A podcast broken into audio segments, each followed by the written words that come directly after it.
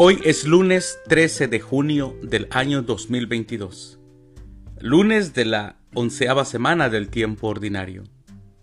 El día de hoy, en nuestra Santa Iglesia Católica, celebramos a los santos Antonio de Padua, a Eulogio, a Aquileo, a Fandila y también celebramos a San Hipólito.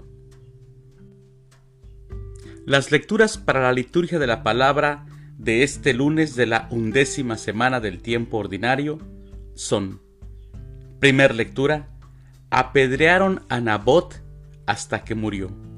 Del primer libro de los Reyes capítulo 21, versículos del 1 al 16.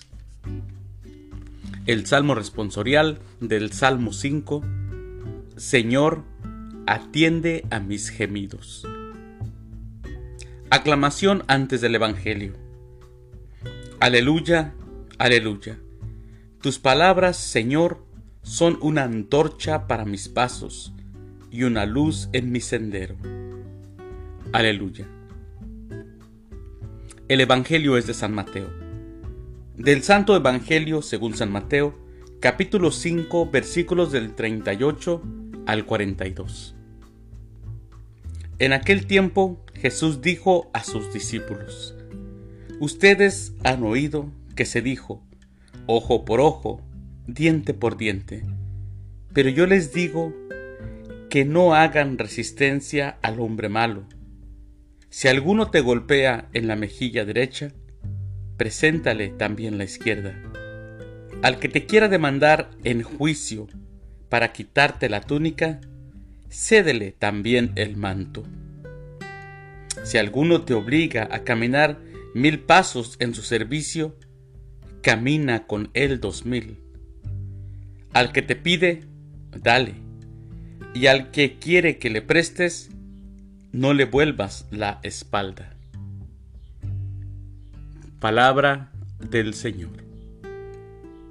Gloria a ti, Señor Jesús.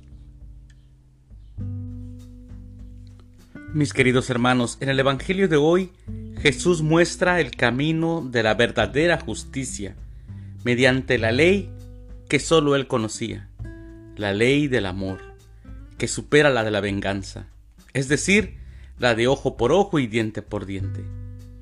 Esta antigua regla imponía infligir a los transgresores penas equivalentes a los daños causados. La muerte a quien había matado. La amputación a quien había herido a alguien, y así. Jesús no pide a sus discípulos sufrir el mal, es más, pide reaccionar, pero no con otro mal, sino reaccionar con el bien. Solo así se rompe la cadena del mal. Un mal lleva a otro mal, otro lleva a otro y así sucesivamente. Se rompe esta cadena de mal y cambian realmente las cosas. De hecho, mis hermanos, el mal significa que hay un vacío, un vacío de bien. Y un, vacío, no se puede llenar con otro vacío, sino solo con un lleno, es decir, solamente se puede llenar con el bien.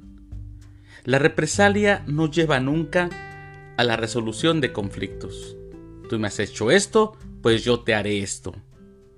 Esto, esto mis hermanos, esto nunca resuelve un conflicto. Y también analicemos y pensemos muy bien las cosas. Porque reaccionar o actuar así, eso, eso mis hermanos no es de un verdadero cristiano. Así que tenemos tarea por hacer. Que tengan una excelente semana y que Dios los bendiga.